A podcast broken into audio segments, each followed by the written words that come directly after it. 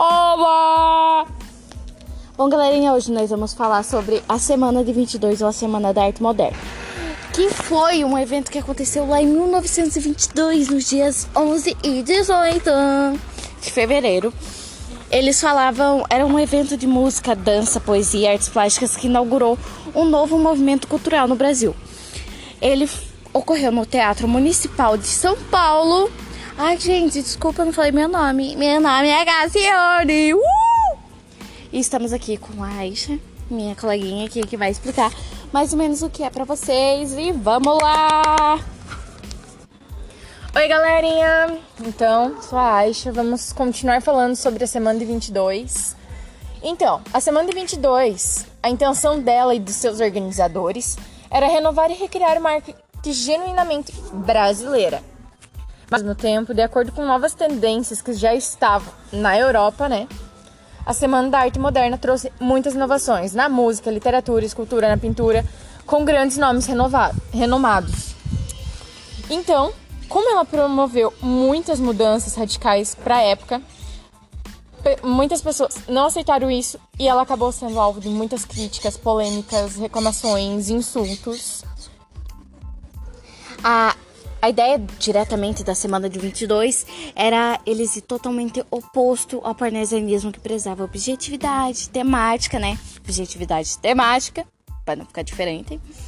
É, a forma curta, culta, nossa, curta não, querida. Curta onde? Vai cortar o quê? Hum, a impressionalidade, a arte pela arte, ou Seja assim no caso, digamos que eles não queriam ser mais perfeitinhos, eles queriam ir contra isso e ser totalmente diferentões. Vamos mudar esse treco aqui, caralho.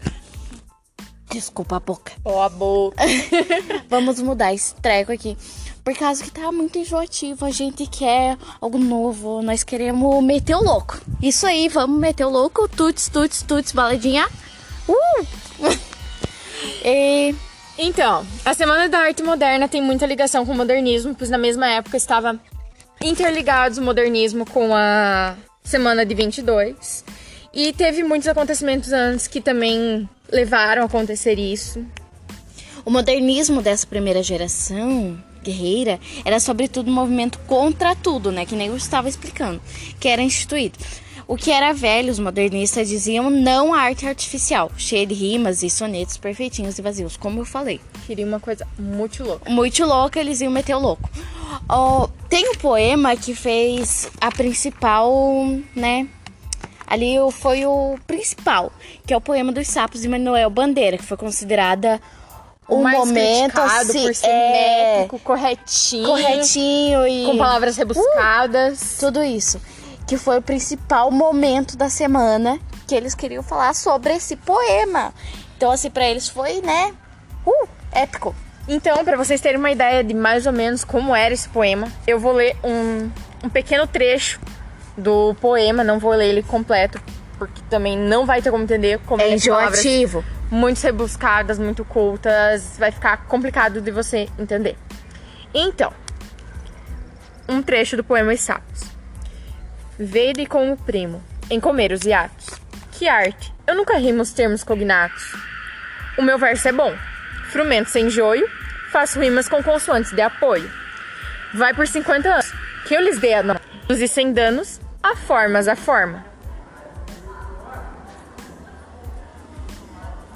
Ok, eu fiquei aqui um momento que eu tô tentando entender, então não entendi nada. Tá, esse evento assim foi totalmente aberto ao público, entende? Tipo, durante toda a semana eles toda semana, meu Deus, eu tô falando tudo errado hoje. Toda semana vai. eles poderiam ir visitar o que estava acontecendo, sabe? Conferir exposições de artes plásticas, como as obras de Nita Malfatti, Vicente do Rego Monteiro, é, Zina Aita, de Cavalcante, Airbag. Airbag? É aquele negócio lá do carro que bate na cara da gente. É isso aí. Além da exposição, foram realizados saraus com apresentações de conferência, leituras, poema, danças, músicas e participação dos escritores.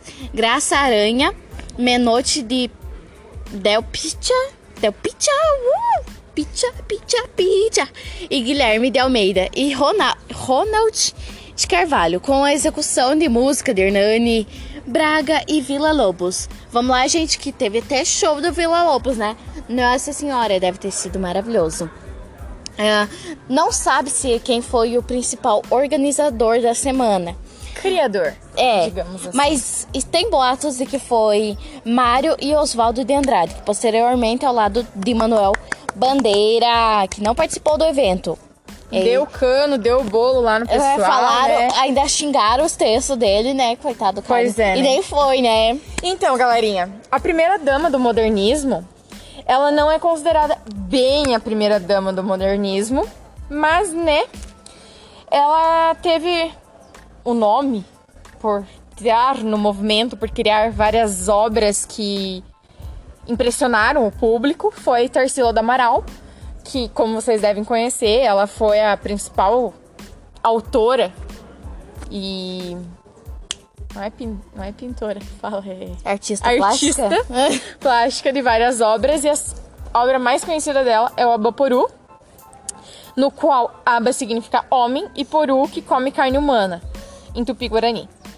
Isso aí, daí agora, né, pra não ficar tão extenso esse coisa, pra não ficar bagulho, bagulho é uma Chato. coisa estranha. É isso aí. É, eles tinham uma- como característica, tipo, a ausência da formalidade, que, que nem eu falei, eles queriam romper aquela partezinha de ser tudo perfeitinho. Sabe aqueles filhinhos do papai que são todos perfeitinhos? Riquinho, tem de tudo, é, tira nota boa, faz isso, faz aquilo. É isso aí, eles não queriam ser assim.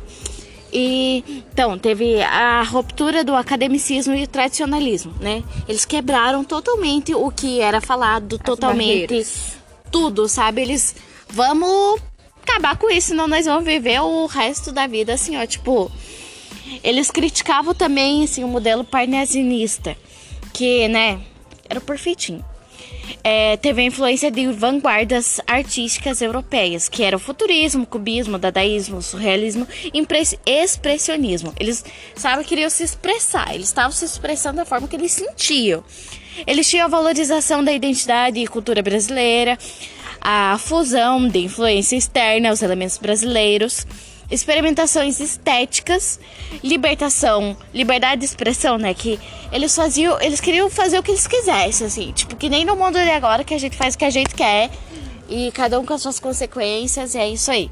E como uma forma de eles não deixarem aquele, aquele evento maçante, chato, que todo mundo tinha que ser corretinho, certinho, não podia fazer nada errado, eles tiveram muita interação do público, a qual o público podia ficar à vontade para aplaudir ou vaiar caso quisesse.